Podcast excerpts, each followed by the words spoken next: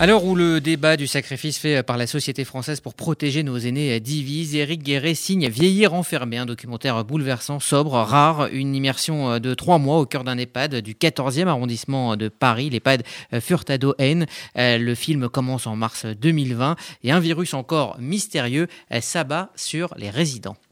Bonjour Madame Bénichou. Qui est là? Madame Rossi.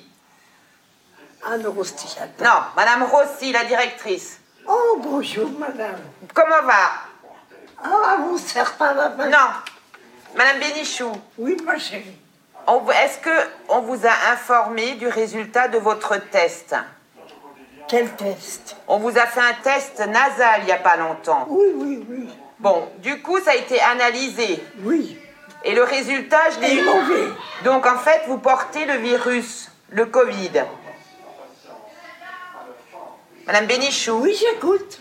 vous n'avez pas de symptômes. Vous n'avez pas eu de température, vous ne toussez pas. jamais température. Voilà. Par contre, il va falloir rester dans votre chambre. Combien de temps? Au moins 14 jours, là. Ce qu'il faut, c'est que nous, on doit protéger les Je peux autres. quand même me mettre là ou Non. Non plus. Vous Ah avez... bah, ça va être agréable. Madame Bénichou, Madame Bénichou, Ça va être agréable.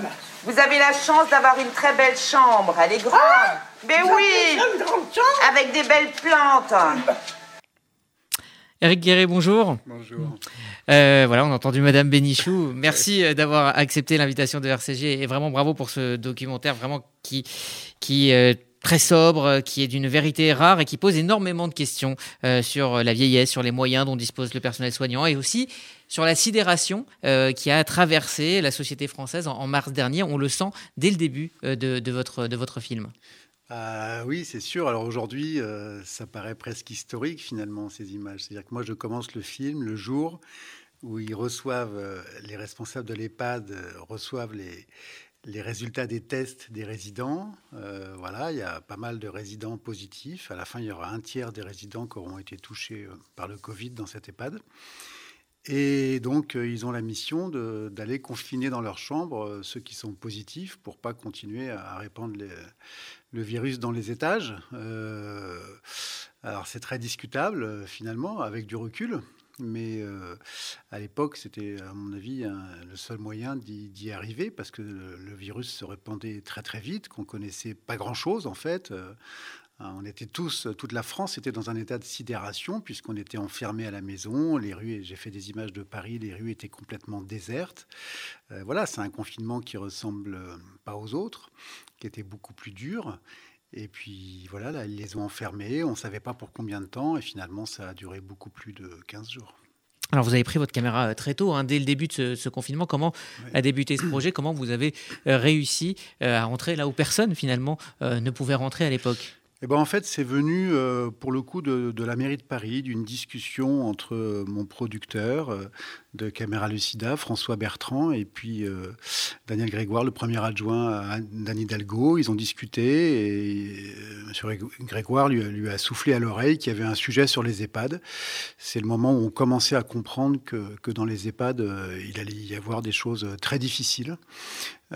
Et donc, voilà, on a eu l'accord, c'est passé par la mairie de Paris, on a eu l'accord par la mairie de Paris, parce que c'est un EHPAD qui dépend de, de l'action sociale de la mairie de Paris, de, de pouvoir y être. Donc moi, j'ai dit oui, il m'a proposé ça, j'ai dit oui tout de suite. je venais de terminer un film sur les violences conjugales, j'étais confiné depuis deux jours, et donc je suis reparti illico, et ça, ça a duré trois mois. Alors, euh, au début de votre film, on voit un personnel très très vite débordé euh, par la situation. Euh, une infirmière pour euh, 60 résidents, parfois 120 si une est absente. Normalement, hein, on le dit, hein, c'est à peu près une infirmière pour 20 résidents. Et puis on voit cette, vague de contamination monter. Et, et l'une des infirmières dit on doit faire, on n'a pas le temps de s'arrêter sur notre tristesse. Et devant ce flux de victimes, ce flux de malades et de victimes donc, elle parle même de déshumanisation.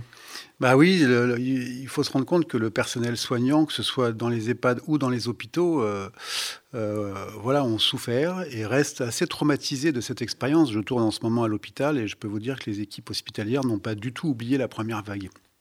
Et elles ont eu le sentiment, effectivement, d'une forme de déshumanisation parce que finalement, euh, les gens sont morts à un rythme soutenu. Euh, qu'il y avait des protocoles qui étaient très difficiles sur le fait de ne pas pouvoir voir les, les, défunts pour les familles, euh, d'avoir des difficultés à accompagner euh, les personnes en fin de vie, ce qui est une habitude dans les EHPAD, mais là, pour le coup, il y avait des protocoles qui rendaient ça difficile. Et même si dans cette EHPAD, la directrice, je trouve heureusement, n'a pas respecté les consignes, c'est-à-dire qu'elle a quand même permis aux familles d'aller voir les, personnes en fin de vie, ce que je trouve remarquable. Euh, il faut savoir parfois aller un peu contre, contre les consignes et contre les ordres quand ils ne sont pas acceptables. Elle l'a fait, mais malgré cela, euh, voilà, c'était extrêmement difficile à vivre. Moi, le week-end où je suis arrivé, où j'ai commencé à tourner, il y a eu quatre décès dans le week-end. Et finalement, il y a 10% du, des résidents de cette EHPAD qui sont décédés. Euh, de, du Covid. Alors on voit ce personnel soignant débordé, sidéré, mais aussi très courageux. il ne se pose pas de questions.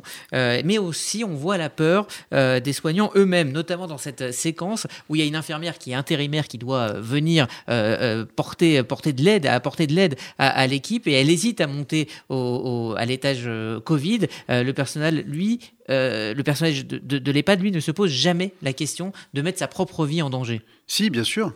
Bien sûr, mais ils ont, ils ont bravé le danger. Ce qu'il faut comprendre, c'est que quand la crise est arrivée, euh, il y a effectivement un tiers des résidents qui sont tombés malades, mais du jour au lendemain, il y a aussi la moitié du personnel qui a arrêté de venir. Soit parce qu'ils sont tombés malades, parce qu'ils n'ont pas mis de masque, parce qu'on leur a demandé de ne pas mettre de masque à un moment où il fallait en mettre, et là, c'est une responsabilité énorme du gouvernement. Et donc, ils ont subi ça. Donc, la moitié du personnel s'est retrouvé absent, et la moitié qui restait a affronté le réel euh, j'ai envie de dire, avec courage, avec force et courage. Ils n'ont rien lâché, donc on les voit dans le film. Et voilà, il a fallu tenir cette EHPAD avec moitié moins de personnel.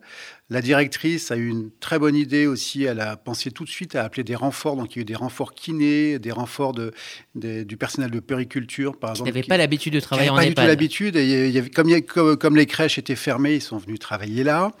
Euh, les écoles d'infirmières sont venues en renfort. Donc il y a eu un mouvement de solidarité énorme. Mais n'empêche que le personnel euh, permanent de l'EHPAD euh, a dû redoubler d'efforts. Ils ont, ils ont rien lâché. Et ça, c'est voilà, moi je trouve c'est tout à fait euh, héroïque. J'aime bien faire des films sur sur ce genre d'héroïsme, c'est-à-dire une forme d'héroïsme au quotidien euh, qui n'apparaît pas. Euh, tous les soirs, euh, les gens applaudissaient le personnel soignant, mais on pensait surtout au personnel des hôpitaux. Le personnel des EHPAD ne sentait pas tellement que ces applaudissements leur étaient destinés. Euh, ils subissent une forme de sentiment de déclassement général par rapport au personnel des hôpitaux, parce que pour aller s'occuper des personnes âgées, euh, bah, c'est moins glorieux, il faut être extrêmement courageux. Et voilà, je suis content que ce film euh, remette un petit peu les, choses là où elles doivent être, c'est-à-dire euh, rendre hommage à ce courage incroyable euh, qu'ont ces soignants. Alors il y a plusieurs grands thèmes hein, dans, votre film. Il y a le temps, on en parlera dans un instant. Il y a, la solitude face à, la mort. Et puis il y a aussi et surtout le, manque de moyens qui est criant et qui, dans chaque séquence, vient voilà, nous interpeller. Bah oui, parce qu'en fait, cette crise, euh, cette crise de la Covid, en fait, c'est un révélateur de fragilité. C'est vrai à tous les, à tous les étages de la société. Euh, dans les EHPAD, ça l'a été, c'est-à-dire qu'on se rend compte qu'en fait, euh, on manque cruellement de moyens pour s'occuper convenablement des, des, personnes âgées. Alors, elles sont correctement nourries, correctement soignées, même s'il y a peu de personnel, c'est-à-dire que ça demande beaucoup d'efforts au personnel, mais ils y arrivent. Mais le problème, c'est les bras qui manquent pour tout le reste. C'est-à-dire, une fois que les gens sont nourris, soignés, qui sont dans leur chambre, qu'est-ce qu'on fait? Alors, moi, j'étais dans une période de crise, donc en plus, les animations étaient arrêtées. Mais ce que tout le monde m'a raconté, c'est que globalement, euh, voilà, ça manque d'occupation, ça manque de distraction. Il y a les petites sœurs des pauvres qui, qui, qui sont là, qui, qui s'occupent de 6 résidents sur 120. Et donc, il y a beaucoup de personnes qui souffrent de la solitude. Mmh. Ça, c'est une réalité. Oui, il y a des gens qui meurent, hein, d'ailleurs, de, de, solitude. Hein, on en parle dans, dans, le documentaire. Et puis, euh, quand il n'y a pas de moyens aussi, chaque seconde de travail devient primordiale. il y a cette infirmière qui dit avoir les yeux rivés sur la montre et elle culpabilise quand elle dépasse 20 minutes avec euh, chaque résident euh, parce que elle a cette, euh, elle doit être efficace et en même temps, elle a ce, ce sentiment d'avoir un, un, devoir d'humanité. C'est très difficile à, à, gérer pour elle. Ouais, c'est horrible. Alors, il faut bien se rendre compte que quand vous êtes dans une chambre, dans un EHPAD, toute la journée. Votre journée, elle est rythmée euh, par les repas et par les soins. puisque votre famille vient rarement vous voir. Euh, il n'y a personne qui va venir vous voir, donc il n'y a que le personnel. dans cette période. C'est trois fois par jour les repas, les soins le matin. Euh, Il y a une femme qui raconte ça très très bien. Et voilà, le temps, le temps est long. Donc le personnel, euh, ben voilà, vous avez euh, une infirmière pour euh, trois étages, donc c'est-à-dire pour euh, 60 patients. Vous avez, euh, deux aides-soignantes par étage, c'est-à-dire pour euh, 20, 20, 25 patients. Et donc, euh, voilà, le temps est compté. Elle dit, moi, je regarde la, montre et quand je sais que je passe plus d'un quart d'heure dans une chambre, elle dit, bah, je suis dans la merde. Voilà, c'est ces mots. Mais il faut se mettre du côté aussi euh, de la personne âgée. En fait, euh, elle attend cette visite. C'est le seul moment où elle va pouvoir échanger, parler un peu d'elle, avoir un peu d'humanité, se faire toucher. Il y a un très gros déficit euh, de contact physique. On voit que- la, la- la psychologue énormément toucher les, les touché résidents. énormément, énormément. Et il y a une socio-esthéticienne qui fait un travail remarquable, mais c'est pareil, qui est là trop peu, trop peu de temps. Voilà, c'est le manque de moyens, il est vraiment sur ces postes-là, sur les postes d'écoute et sur les postes tactiles et renforcer l'animation, même si elle est bien faite. euh, voilà, c'est là, c'est là que le bas blesse. Alors, il y a un personnage qui m'a particulièrement euh, touché, euh, c'est Monsieur Jean, euh, 92 ans. Il est euh, euh, touché par le Covid, il est à bout de force et il parle à un moment de, de sa propre mort. Je vous propose d'écouter un extrait. J'ai toutes les peines du monde à respirer. Je sais. Je demande d'une chose. Je dis pourvu que ça soit cette nuit que je puisse mourir. Je demande à mourir. À ce point, Oui. vous aimeriez que ça se termine là. Je voudrais que ma vie se termine parce que je dis, au fond de moi-même, j'ai 92 ans. Bon, j'ai eu la chance dans ma vie jusqu'à 80 ans, si vous voulez. Nous, on sera à vos côtés pour vous aider à finir votre vie. On sera à côté de vous. Voilà, Monsieur Jean. Alors, on, on vous rassure, hein, il va un peu mieux euh, après. Et ça, et ça fait plaisir d'ailleurs de le voir un peu, un peu en, en meilleure forme ensuite. On- Mais Monsieur Jean, il a euh, cette impression que, que son calvaire dure depuis des mois, euh, que ce calvaire du Covid dure depuis des mois. Il a perdu. Je parlais de temps tout à l'heure. Il a perdu toute notion de temps. C'est effectivement une notion centrale dans, dans votre film. Bah oui, le temps. Alors là, bon là, ce qu'il y a, c'est que lui, il est atteint de la Covid, donc il est, il est fatigué, il est à bout de force, il a l'impression qu'il va mourir et il n'est pas passé loin d'ailleurs. Aujourd'hui, il va bien. Euh, donc voilà, il est très déprimé, c'est très difficile et effectivement, Mieux ce Jean exprime euh, clairement, mais comme plusieurs autres euh, résidents l'ont exprimé, qu'ils avaient envie à un moment que ça s'arrête, quoi, que le- la vie avait assez duré et que dans ces conditions-là, c'était pas la peine. Euh, Aujourd'hui, il va bien, mais c'est vrai que cette notion de temps, elle est, omniprésente euh, parce que parce que les secondes sont longues et puis quand ce confinement a été terrible, vous parliez tout à l'heure de, personnes qui sont mortes de solitude. En fait, on appelle ça le syndrome de glissement, c'est-à-dire qu'effectivement, au début, quand les visites ont été interdites dans les EHPAD, eh ben, il y a des, personnes qui, en sont mortes, qui se sont laissées mourir. Donc, ça a été classifié ce syndrome-là. C'est au, titre du syndrome de glissement, finalement, que euh, le Premier ministre a demandé le retour des visites dans les EHPAD de toute urgence, parce qu'on se rendait compte que la casse était, était énorme. Ouais, Parce que toute une partie du, du film, il y a euh, ces absences, c'est la famille qui, est, qui, qui brille par, par son absence. Ils ne peuvent pas venir. Fin avril, euh, le gouvernement les autorise à, à venir rendre visite. Est-ce que le, le retour des familles a changé quelque chose dans l'atmosphère euh, de cette EHPAD dans lequel vous vous êtes euh, plongé pendant trois mois?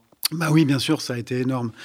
Pardon, le retour des familles a, a eu un impact énorme pour les, pour les résidents parce qu'ils ont revu leurs proches. Et effectivement, ils en souffraient, ils en souffraient terriblement. Après, euh, ce qu'il faut quand même dire, c'est que mm, bonne partie, euh, je peux pas la quantifier, mais d'après les discussions que j'ai pu avoir, une bonne partie des résidents ont très peu de visites, voire pas de visites du tout. C'est dit dans le film d'ailleurs. Euh, Il y a des gens qui mettent leurs parents dans un EHPAD et puis euh, qui ne reviennent pas les voir en fait. hein.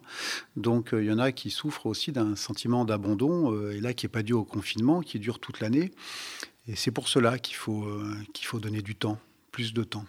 Alors le documentaire se termine par euh, une question d'un résident. Est-ce qu'on peut être heureux dans un EHPAD? Est-ce que vous, vous avez la réponse? Moi, je pense qu'on peut être heureux dans un EHPAD. Euh, je pense qu'il y a des personnes qui sont heureuses dans un EHPAD, mais pour être vraiment heureux dans un EHPAD, c'est ce que je vous dis depuis tout à l'heure, il faut, s'en donner les moyens. Et s'en donner les moyens, c'est faire en sorte justement que, qu'on ne soit pas enfermé euh, dans notre chambre toute la journée. Il y a une femme, une séquence très forte, moi je trouve, du film. Il y a une, femme que je vais voir, elle me dit oh, J'ai de la chance, hier, euh, on m'a promené dans le jardin. Je dis ah, Très bien vous êtes là depuis quand? Elle me dit, ça fait un an. Je lui dis, vous êtes sorti combien de fois depuis un an? Elle me dit, c'était la troisième fois. Elle me dit, vous comprenez, les petites, elles y peuvent rien, elles sont débordées. Moi, je suis dépendante, je peux plus marcher, j'ai eu la polio, il faut pousser mon fauteuil, il n'y a personne pour le pousser. Ah, voilà, c'est ça, je pense, euh, cette, cette séquence résume entièrement le problème. Il faut juste des bras pour pousser les fauteuils. parce que de l'humanité, il y en a, de l'envie, il y en a hein. euh, dans, dans, cette, dans, cette, équipe qui est absolument formidable, notamment la, psychologue euh, Isabelle, elle dégage une, une humanité euh, rare. que faudrait-il faire, selon vous, pour rendre, alors on va encore revenir sur la question des moyens, j'imagine, cette fin de vie plus, plus douce? Puisque c'est ce qu'elle essaye de faire au quotidien. Oui, alors les moyens, on en a parlé, mais il faut insister sur le personnel. C'est-à-dire que moi, j'ai constaté dans, dans, cet EHPAD la même chose que ce que je constate aujourd'hui. Je suis en tournage à l'hôpital. C'est un système fragile qui repose entièrement sur la volonté des équipes qui y travaillent. Et il faut leur rendre hommage. Il faudrait les applaudir, euh, pas seulement pendant la première vague, mais tout le temps, parce que notre système de santé dans son entier repose sur ces volontés-là. Et c'est des gens qui sont extrêmement mal payés, qui manquent terriblement de reconnaissance et voilà, il faut rajouter du personnel, mais il faut aussi faire attention que le personnel qui travaille ait envie de venir. Venir aujourd'hui euh, être euh, aide-soignante euh, dans un EHPAD, elles le font par choix, par conviction, parce qu'elles pourraient aller travailler ailleurs. C'est un travail extrêmement difficile et c'est un engagement remarquable. Donc déjà, il faut les valoriser il faut les payer correctement et il faut rajouter du personnel là où ça manque. Petit, dernier petit détail, dernier petit détail, pardon. Il euh, euh, y, a une des soignantes, la kiné, qui dit voilà, depuis 10 ans, les moyens baissent. Aujourd'hui, avant, on était 5, aujourd'hui, on est 2. Ils ont tous besoin de kiné, mais moi, je suis obligé de sélectionner parce que je ne peux pas soigner tout le monde. Donc, effectivement, euh, à cause de ce manque de moyens, entre autres sur la kinésithérapie, ils sont obligés de sélectionner qui soigne et qui ne soigne pas. Et forcément, on va vers les plus fragiles ou vers ceux qui demandent. Il y a une partie du des, des résidents qui reste sur le côté. Alors, le mot de la fin, on va le laisser à Madame Mathiasek. Euh, elle a beaucoup d'humour. On l'écoute. Le seul projet qu'on a à faire, c'est d'attendre. Moi, tous les soirs, quand je vais me coucher, je fais ma prière. Et vous savez ce que je demande au bon Dieu? Qu'il me rappelle là-bas avec lui. Et savez-vous qu'est-ce qu'il me répond? Reste sur terre, viens pas m'emmerder. Euh, pardon. Viens pas m'embêter. Alors, qu'est-ce que vous voulez faire? Il faut attendre, hein voilà donc euh, Madame Mathiasek qui conclut euh, votre documentaire euh, Eric Guéret. Merci d'être venu. Merci à vous de m'avoir invité. Alors bah voilà, vous signez Vieillir, Vieillir enfermé plutôt, un documentaire remarquable. Il est diffusé donc à la télévision à 22h40 sur Arte ce mercredi et vous pouvez le voir dès maintenant sur arte.tv. Merci d'avoir été avec nous aujourd'hui.